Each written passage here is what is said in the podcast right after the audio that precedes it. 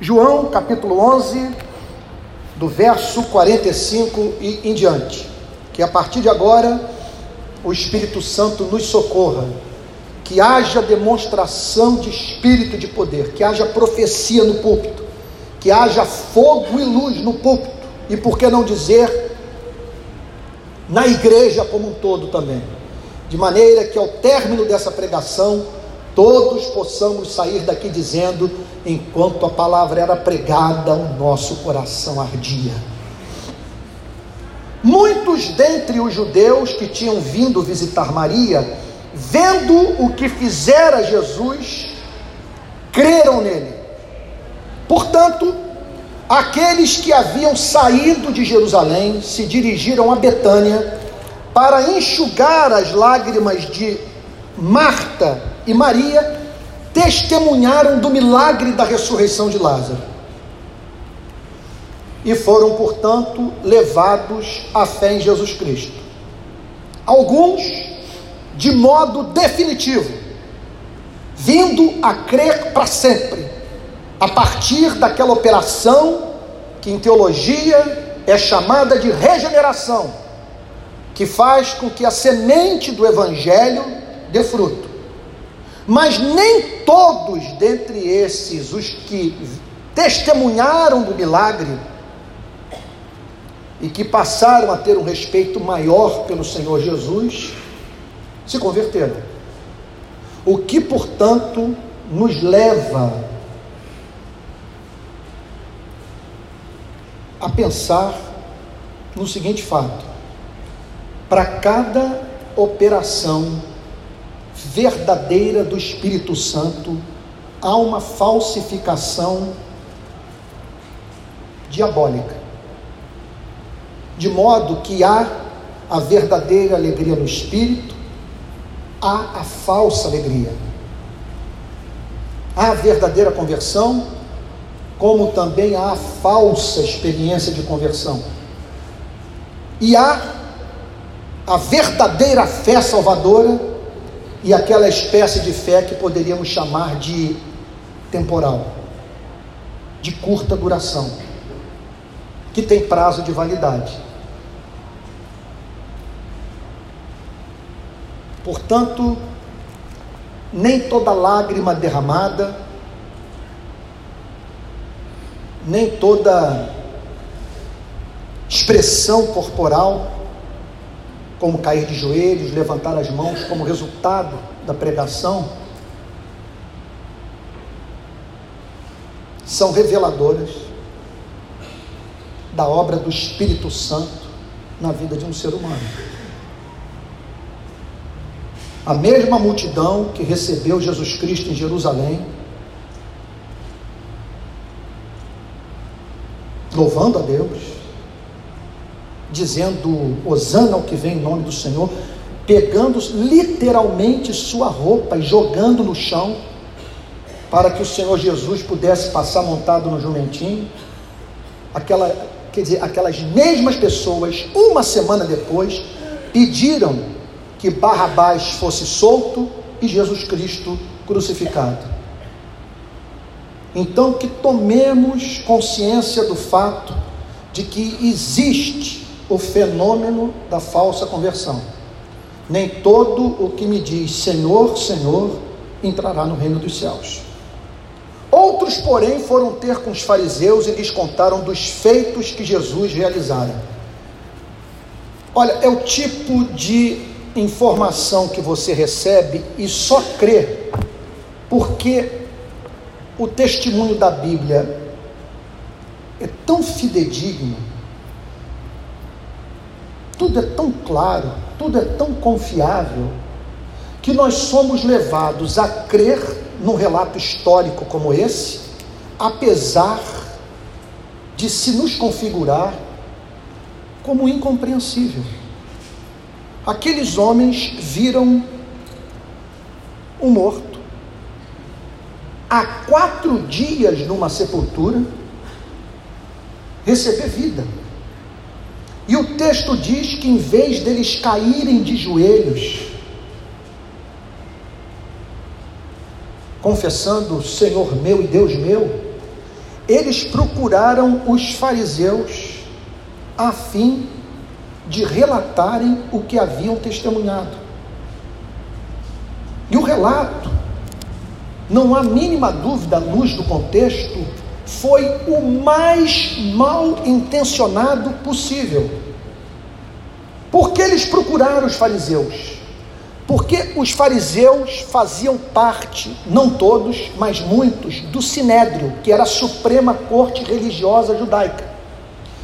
Os fariseus tinham uma certa ascendência espiritual sobre a sociedade judaica, especialmente Jerusalém.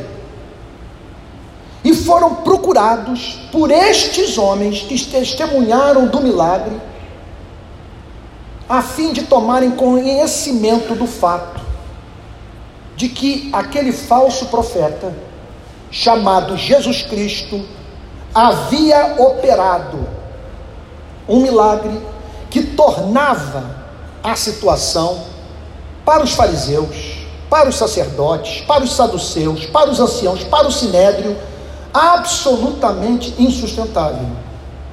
É como se fosse o seguinte: agora ninguém mais segura. Vocês me permitam dizer, esse rapaz, que ele era muito novo, nós estamos falando de alguém aqui com 33 anos de idade. Agora ninguém mais dá conta dele.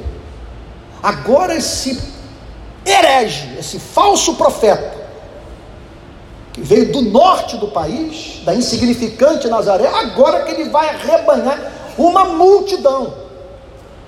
Nós estamos, portanto, diante de um grave problema. Ele não caminha conosco, ele não fala nos nossos congressos, ele não tem assento no sinédrio, ele não participa das nossas conferências, o que ele ensina é repugnante, ele bate em nós, ele nos critica manhã, tarde e noite, ele diz que a nossa religião faliu, e agora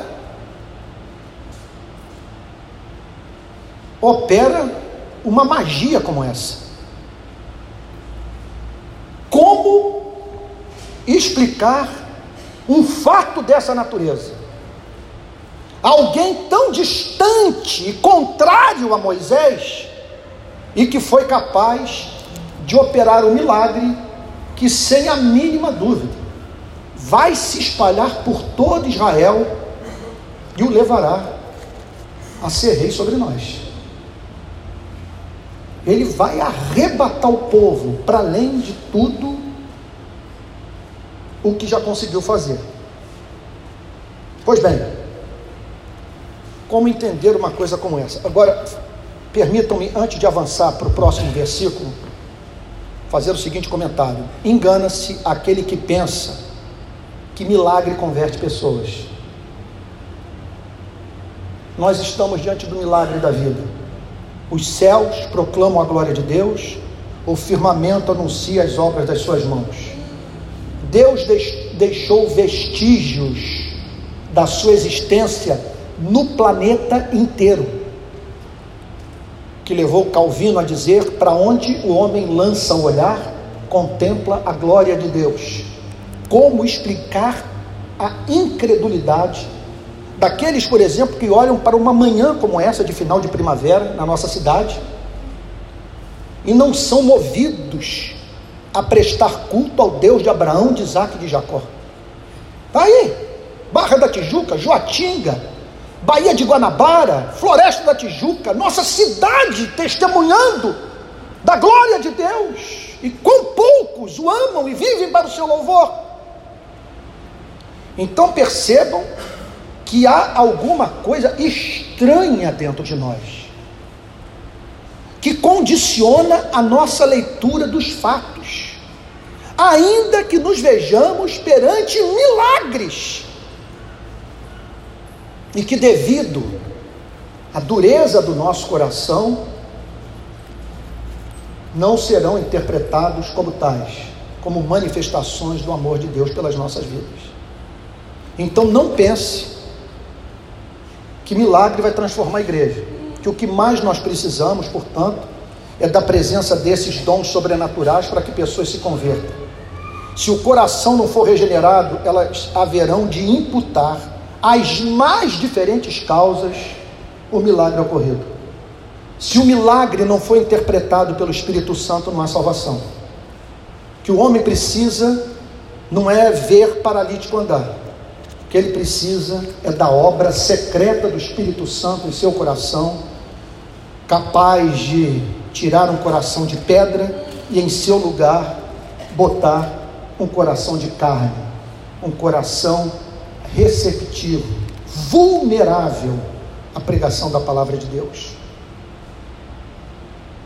Então os principais sacerdotes e os fariseus convocaram o sinédrio. O relato foi passado. Os sacerdotes que gozavam de uma ascendência sobre os demais sacerdotes, os fariseus, que eram membros da seita mais radical do judaísmo, convocaram o sinédrio, chamaram a Suprema Corte, o Supremo Concílio do judaísmo daqueles dias, para uma reunião, dizendo o seguinte: nós estamos diante de um problema na véspera da Páscoa. O Nazareno, o falso profeta, está entre nós. E acabou de realizar uma façanha em Betânia. E a cidade está pegando fogo. Não se comenta sobre outra coisa que não seja a ressurreição de Lázaro. Que estamos fazendo uma vez que este homem opera muitos sinais?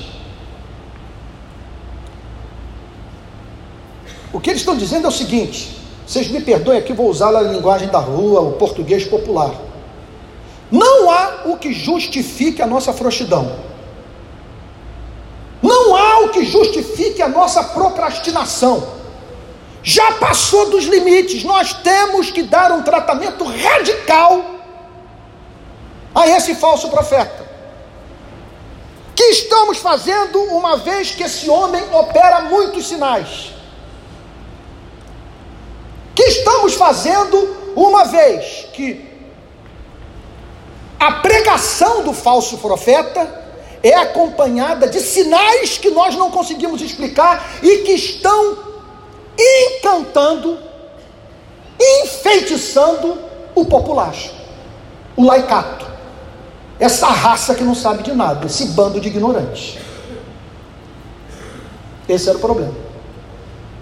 Irmãos, inevitavelmente eu tenho que fazer a aplicação que ad nauseam eu fiz ao longo dessas exposições sobre o Evangelho de João, que também fiz nas exposições sobre o Evangelho de Marcos.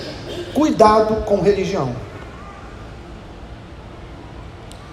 Uma igreja como essa pode se transformar numa fábrica de monstros. Nós não estamos vendo aqui pagãos reunidos para matar Jesus nós estamos vendo homens com a Bíblia nas mãos, querendo matar Jesus Cristo. Por isso é de fundamental importância que essa institui instituição esteja sempre passando por uma espécie de autoexame, que façamos perguntas a ela. E alguns desvios que eu vou lhes dizer, esses têm que ser tratados na raiz. Caso contrário, isso aqui deixa de ser igreja e se transforma em sinagoga de Satanás.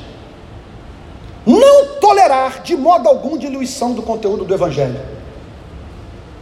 Não tolerar a cooptação política, política ideológica, de modo algum. Usar culto para fazer campanha de modo algum tolerar boçalidade. Se você vir alguém nas redes sociais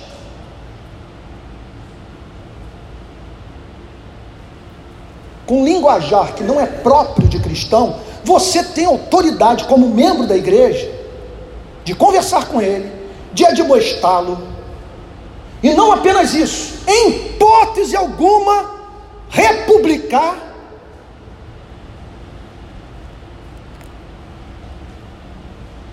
que ele está escrevendo. Porque senão nós vamos viver a experiência dessa semana. Da ministra que disse ter passado por uma experiência mística e que a salvou de um terrível trauma.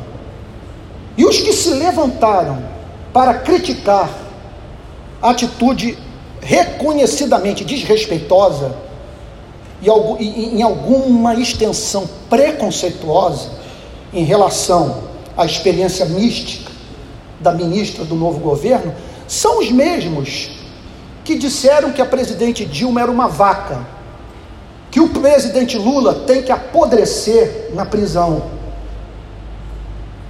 São os mais ignorantes, os mais boçais, os mais mal educados, e que agora com uma trave monumental nos seus olhos, querem tirar cisco de olho de não cristão.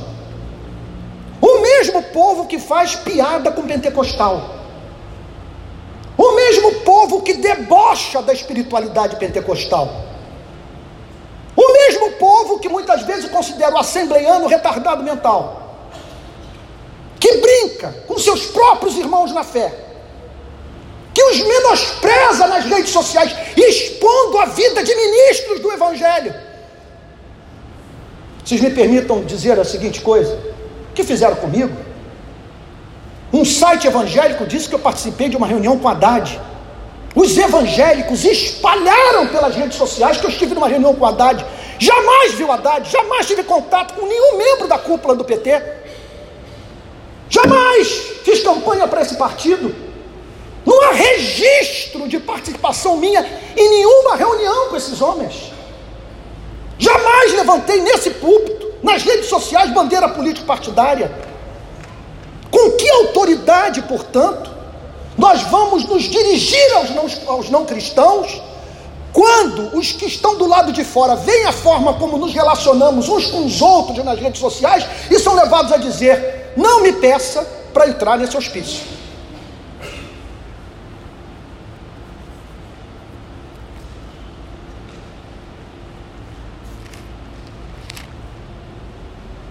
Então, a igreja pode estar envolvida com o trabalho inconsciente de matar Jesus Cristo.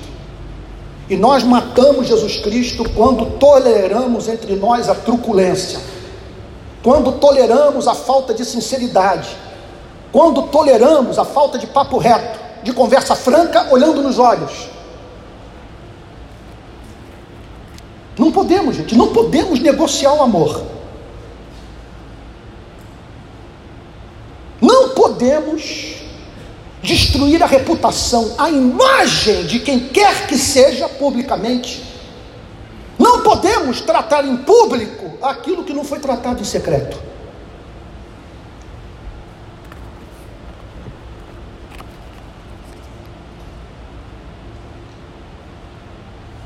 Então os principais sacerdotes e os fariseus convocaram o sinédrio e disseram: Que estamos fazendo, uma vez que este homem opera muitos sinais? Permitam-me dizer: Deus me livre que o país se torne evangélico. Deus me livre que o Brasil que está na cabeça de muitos pastores seja parido. Oro manhã, tarde e noite para que tal não aconteça. E olhe para esse texto. O que essa passagem nos mostra é que a cúpula, o sinédrio, os pastores, os bispos, os apóstolos daquele tempo se reuniram para matar Jesus Cristo. Então tome cuidado, tome cuidado. Eu já disse isso para vocês em várias ocasiões, permitam-me repetir. Se eu arrumar uma amante, minha teologia muda no minuto seguinte. Se tiver alguma instituição americana me pagando, interessada em me bancar, porque meu discurso lhe é interessante, dificilmente você me verá tocando alguns temas. Você perceberá que falta simetria, falta amplitude, que na minha pregação o pau que bate em Francisco não bate em Chico. Você perceberá que eu me silencio quando alguns escândalos acontecem. não podemos, amados irmãos, nós não podemos lidar. Qual a palavra que eu poderia mencionar acriticamente ou romanticamente com a figura do pastor? E eu posso lhes dizer que há homens conhecidos que eu não convido para pregar aqui, porque eu sei nos bastidores do que eles estão fazendo. E muitas vezes num constrangimento monumental de não poder dizer o que eu sei. Então somente pedido, não convide para vir falar na nossa igreja. Se o deixarmos assim, verso 48. Se o deixarmos assim, todos crerão nele. Ou seja, se o Supremo Conselho não tomar uma decisão,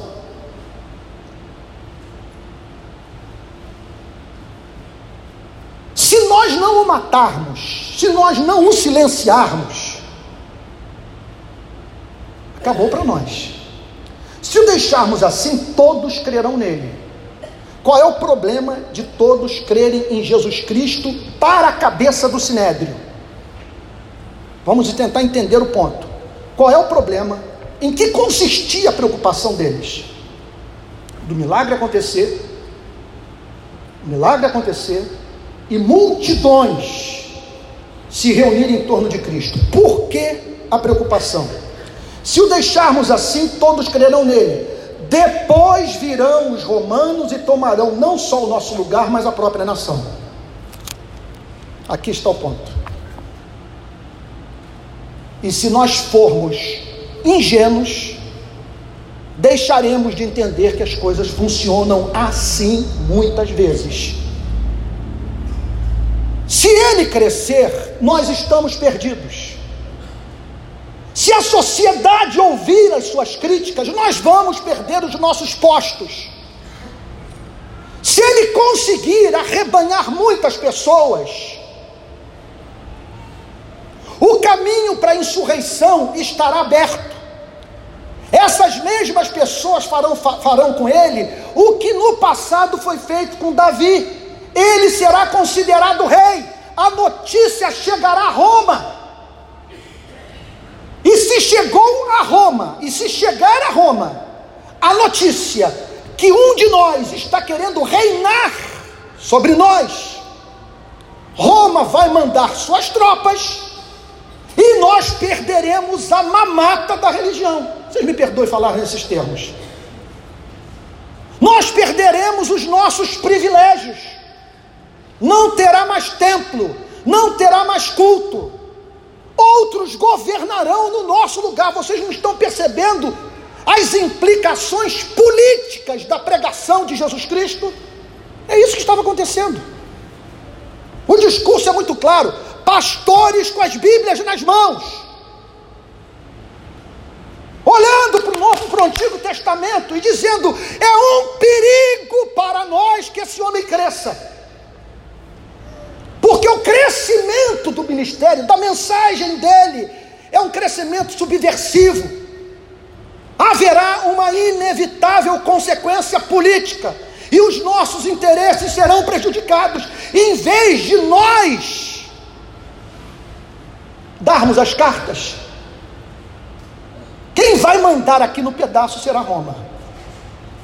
Eu diria para vocês o seguinte: é impossível o evangelho ser pregado na sua plenitude sem consequências políticas. Sem que o poder econômico, o poder religioso, eclesiástico e o poder político sejam abalados. Não há nada mais subversivo do que a igreja. que há um movimento na China de silenciar os cristãos na China. Por isso que em todas as ditaduras de esquerda houve um movimento para fechar as igrejas. Por isso que nas ditaduras de direita o mesmo aconteceu, porque onde quer que pessoas estejam mantendo contato com esse livro, os detentores do poder serão confrontados. Mínima possibilidade de ser diferente. E só é diferente quando a igreja tem, quando a igreja é domesticada pelo sistema. Se a igreja não está perturbando Roma, não está perturbando o sinédrio, há muito ela deixou de ser igreja que nós entendamos definitivamente esse ponto. Não há como a classe governante olhar para esse mar de perturbados e dizer que nós não somos ameaça para o status quo. É impossível. Porque nós somos o sal da terra, não é que nós devemos ser o sal da terra. Se somos cristãos, nós somos o sal da terra. E a diferença se tornará clara. Então, observem os interesses que podem estar de, por trás dos discursos. Quando você vir alguém falar, procure levantar a seguinte questão: para quem este homem trabalha? A quem ele está servindo? Há algum interesse econômico por trás do que ele está fazendo? Olhe para o que nós estamos estudando aqui fariseus, saduceus, sacerdotes, o sinédrio, todos reunidos com a seguinte preocupação: Jesus Cristo tem que ser morto. As consequências políticas do crescimento dessa fé são inevitáveis. E aí então, palavras do presidente do Supremo Conselho, palavras do líder da Convenção Batista, palavras do presidente do Sínodo Presbiteriano, verso 49. Caifás, Caifás, podia ser Antônio aqui. Caifás, porém, um dentre eles, sumo sacerdote naquele ano, e que ano? Sumo sacerdote no ano que Jesus Cristo foi morto, advertiu-os dizendo: Vós nada sabeis. É interessante o comentário que Flávio Joséfos faz sobre os saduceus. Ele diz que o que caracterizava os saduceus era a forma estúpida deles falarem uns com os outros e com os de fora. Diz que entre os saduceus, Flávio Josefos, o maior historiador da história do Israel antigo, faz um comentário sobre os saduceus interessante. Esse comentário eu vi praticamente presente em todos os comentários bíblicos que eu estudei quando me propus então a analisar o texto e me preparar para o púlpito da, da nossa igreja. O que Caifás está dizendo aqui é mais ou menos o seguinte: vocês são os débeis mentais que não sabem nada. Vocês não sabem nada. Vocês são os ignorantes. Irmãos, vamos fazer um acordo aqui entre nós. Que na nossa igreja não vai rolar isso. Nós não vamos aceitar que nenhum membro da nossa igreja seja ofendido. E que, a começar pelo Conselho Presbiterosias, que nós não toleremos agressão pública entre os membros da nossa igreja. Que eles, quem o fizer será disciplinado. Nós não vamos permitir que esse espírito entre nas nossas igrejas. Vocês não sabem nada. Vocês são os ignorantes. Vocês são os débeis mentais. E o pior de tudo, que muitas vezes, devido à doçura, você ouve e você diz o seguinte: Eu nunca vi tanta estupidez. Mas eu aprendi com o reverendo Antônio Elias a absorver impacto. Porque ele me ensinou a seguinte coisa: Filho, se nós pastores nos exasperarmos, o que vai ser do rebanho? Se a gente devolver na mesma moeda, filho, a igreja se divide, então nós temos que aprender a ser ofendidos. Mas é patético e que tem esse comportamento vai perdendo autoridade, não é ouvido pelos próprios filhos, depois vai reclamar que filho não está vindo à igreja. Não há o que dê conta de pais que dentro de casa, nas suas relações com a igreja, não vivam o cristianismo. Se você não viver, o seu filho vai pegar no ar. ele vai olhar na rede social e vai dizer o seguinte: não é possível que papai escreveu isso. Não é possível. Eu diria para vocês, tendo os filhos que eu tenho, eu não seria perdoado. Nessas eleições não houve nada que eles tenham mais esperado de mim do que doçura. Não tratar de modo pessoal, diretamente a ninguém com descortesia. Paixão na defesa das ideias, especialmente quando eu julgo que a glória do Evangelho está, ouvido, está envolvida. Mas jamais perder de vista o fato que Jesus Cristo ensina que quem chama de louco próximo torna-se passível de passar os seus dias no inferno. Ninguém tem o direito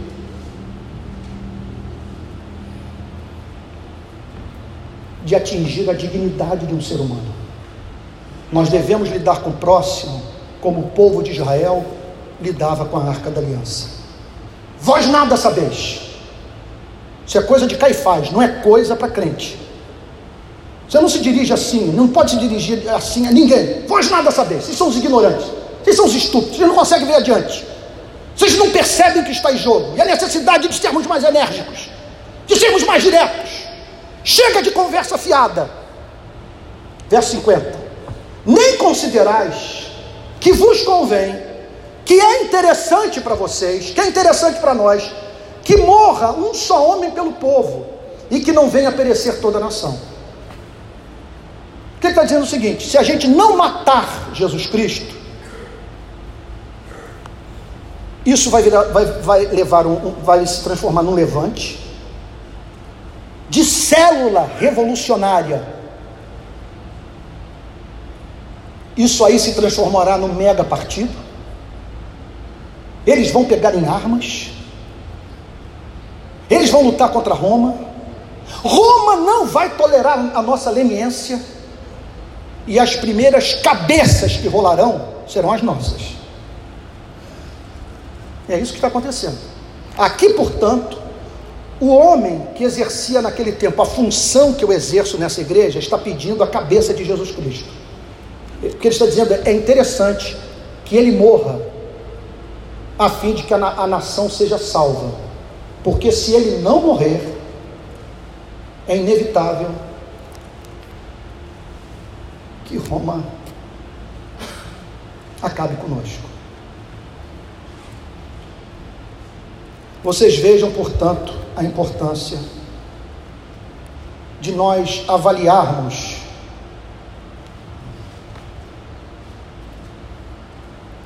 os temores que tentam inocular em nossas vidas.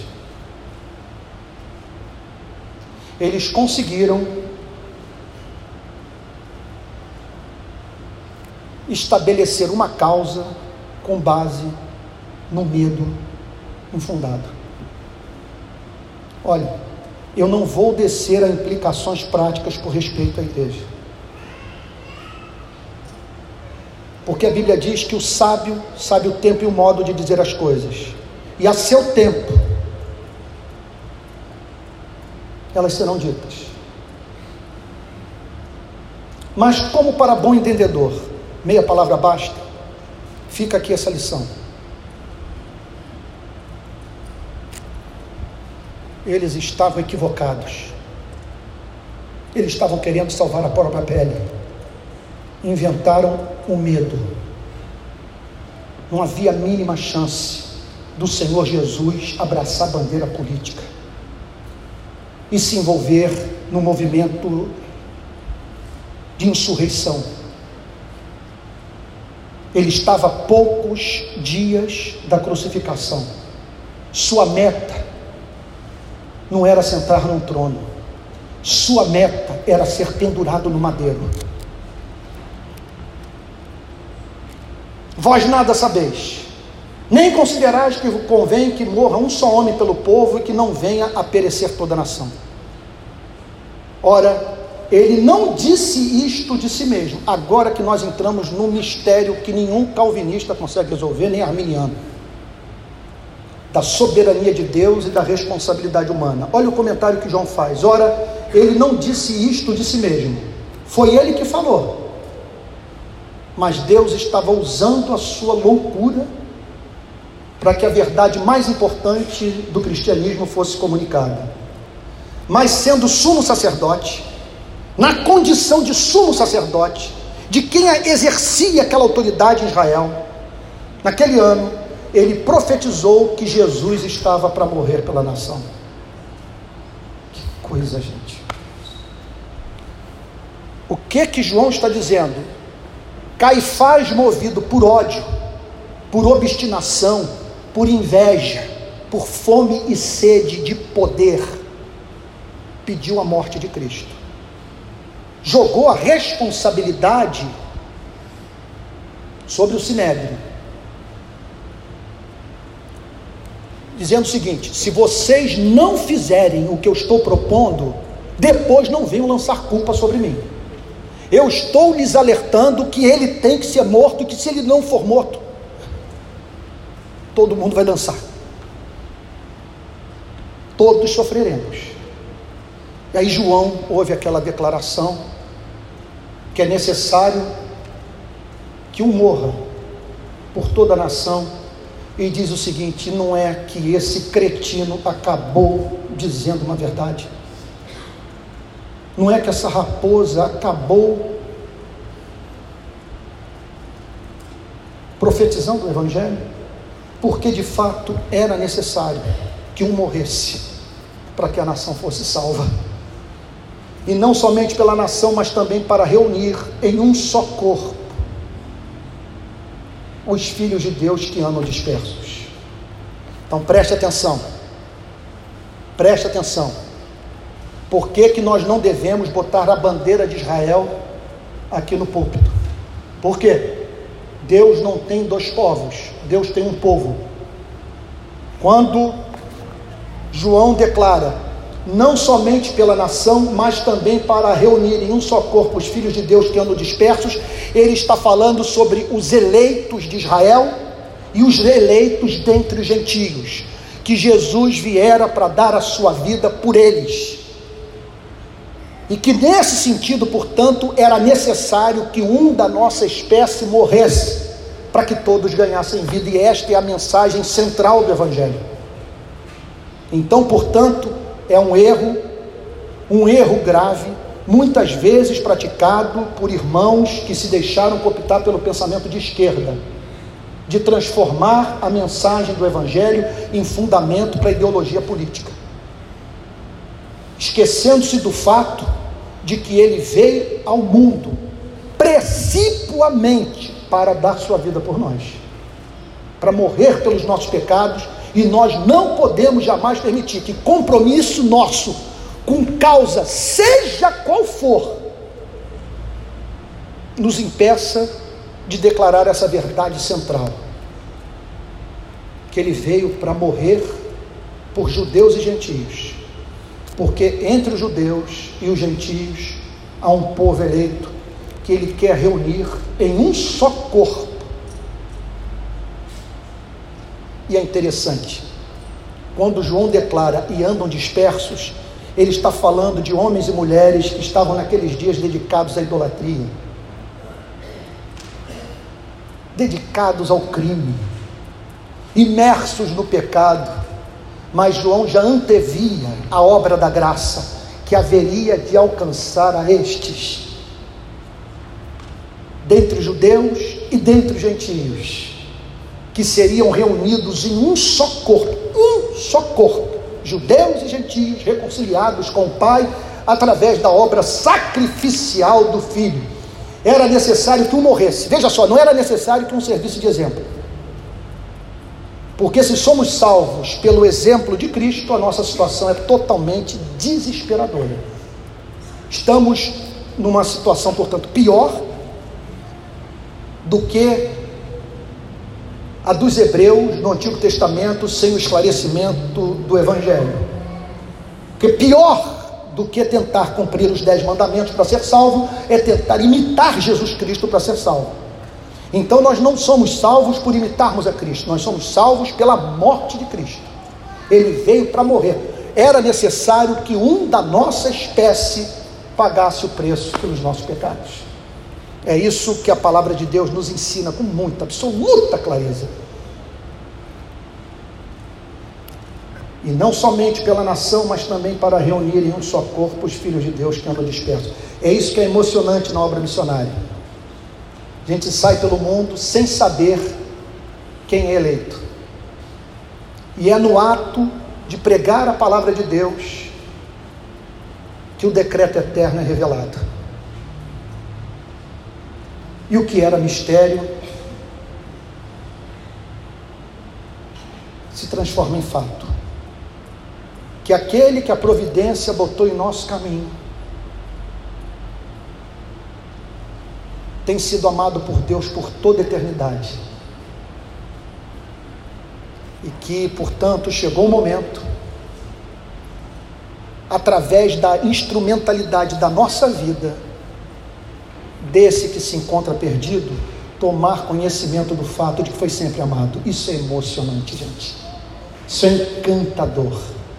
Você prega, você proclama, você chora, você até mesmo sua, literalmente, anuncia o Evangelho, muitos são chamados, poucos os escolhidos, e aí você percebe que entre esses poucos, alguns que foram alcançados justamente por você, cujo amor eterno de Deus por sua vida foi revelado por meio da sua pregação, da minha pregação.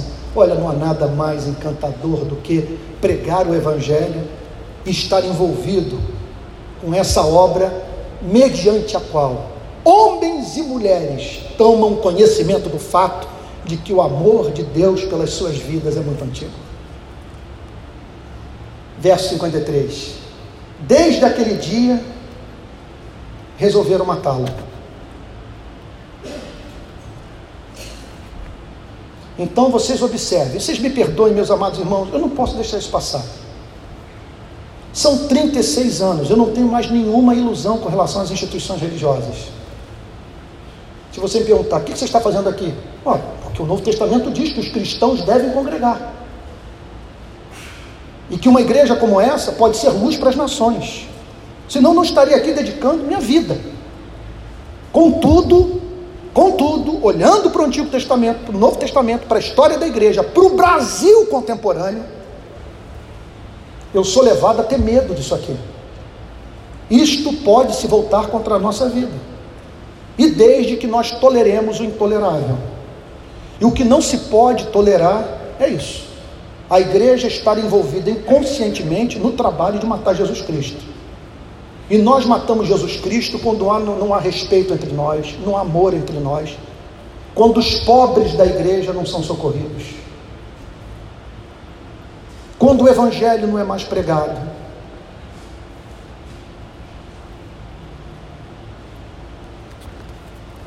Quando a igreja perde a alma e se torna indistinguível do mundo. E desde aquela hora resolveram matá-lo. Ou seja, o vetor daquela igreja passou a ser matar Jesus Cristo. De sorte que Jesus já não andava publicamente entre judeus. O que significa, portanto, que Jesus tomou a decisão de não ficar mais entre judeus. Que coisa, gente! Não há maldição pior do que essa. Jesus se recusar estar entre nós. Sabe o que isso pode significar? A igreja tem ceia, a igreja vai construir o seu templo, a igreja vai remodelar o seu estacionamento, a igreja vai ter grupos pequenos, o pastor da igreja vai ser famoso, a igreja terá espaço nas redes sociais, a igreja pode adquirir rádio, pode adquirir televisão, mas sem que Jesus Cristo esteja presente. Não há transcendência, não há alegria no Espírito Santo não há poder espiritual.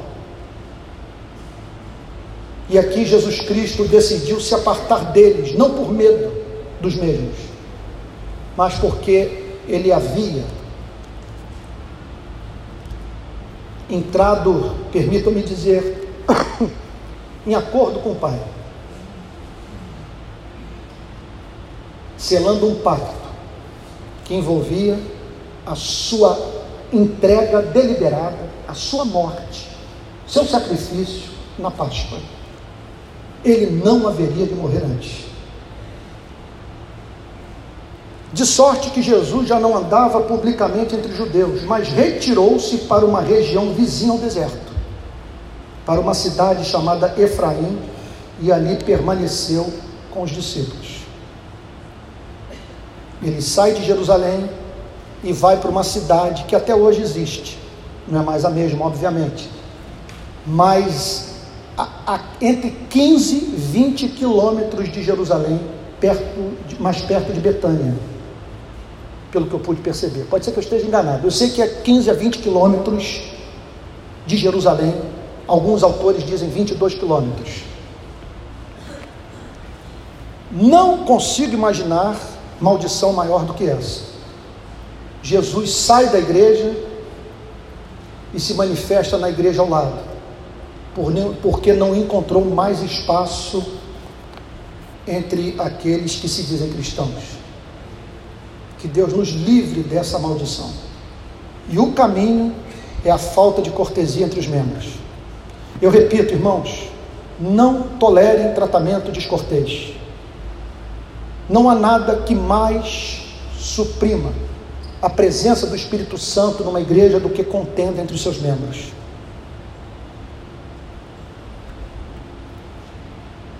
Estava próxima a Páscoa dos judeus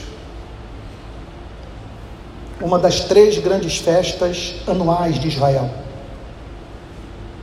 prescrita pelo próprio Deus. E muitos daquela região subiram para Jerusalém antes da Páscoa para se purificarem.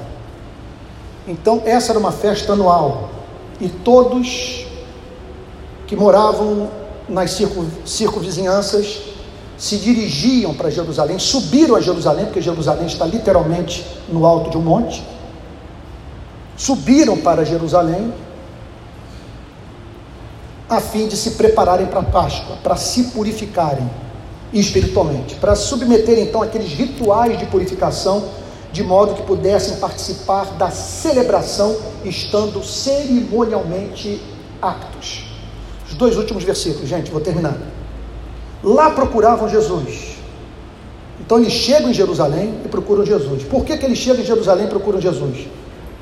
Gente, o segredo de estudar a Bíblia é fazer perguntas ao texto. Por que, que eles chegam em Jerusalém e procuram Jesus? Porque a fama de Jesus havia se espalhado, se tornou uma figura controversa. Uns queriam ouvi-lo, conhecê-lo, quem sabe na esperança de ser objeto de alguma ação milagrosa por parte de Cristo, enquanto que outros eram movidos pela curiosidade. Quem sabe também é muito provável alguns interessados em ser os primeiros a delatarem a Cristo. E, diz, e pegarem, quem sabe, a Cristo e o levarem para o Sinédrio. Então lá procuravam Jesus e, estando eles no templo, diziam uns aos outros: Que vos parece? Não virá ele à festa? Então, esse, essa era a grande questão daquele momento, daquela Páscoa. Ele vai subir para Jerusalém? Ele vai encarar os seus adversários? Ele vai ter peito para estar aqui entre nós?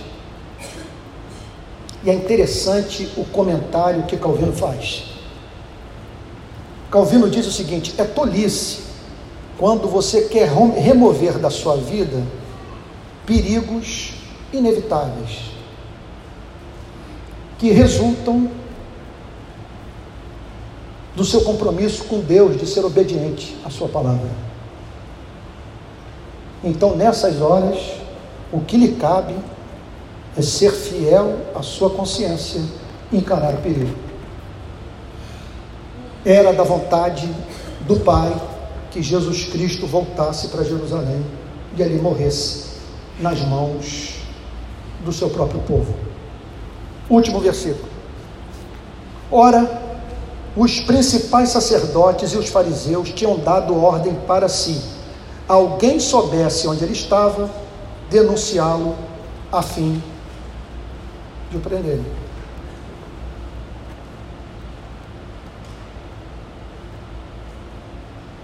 Vocês conseguem imaginar uma coisa como essa? O pastor destilando ódio. Que tipo de igreja teremos se um comportamento como esse encontrar justificativa entre nós?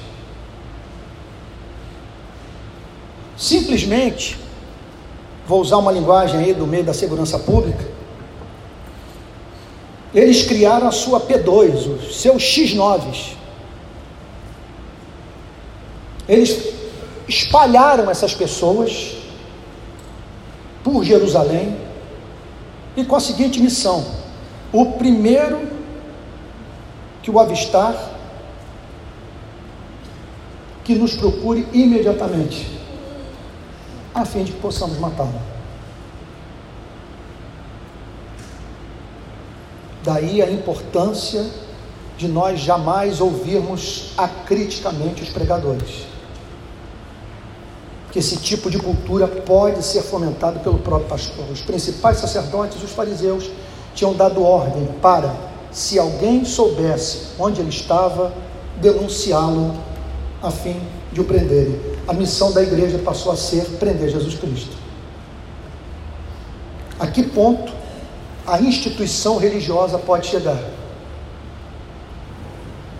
Repito, isso aqui pode trans se transformar numa fábrica de loucos.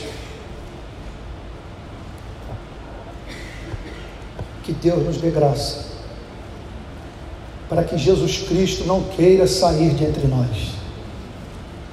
Que aqui o Espírito Santo se sinta confortável, que não entristeçamos o Espírito de Cristo que sejamos igreja voltada para a proclamação do Evangelho de Cristo e disposta a assumir todas as consequências que advêm desse compromisso radical de haja o que houver, seja qual for a interpretação que façam das nossas palavras, ficarmos com o Evangelho, tornando o Evangelho a suprema causa das nossas vidas. Vamos nos colocar de pé.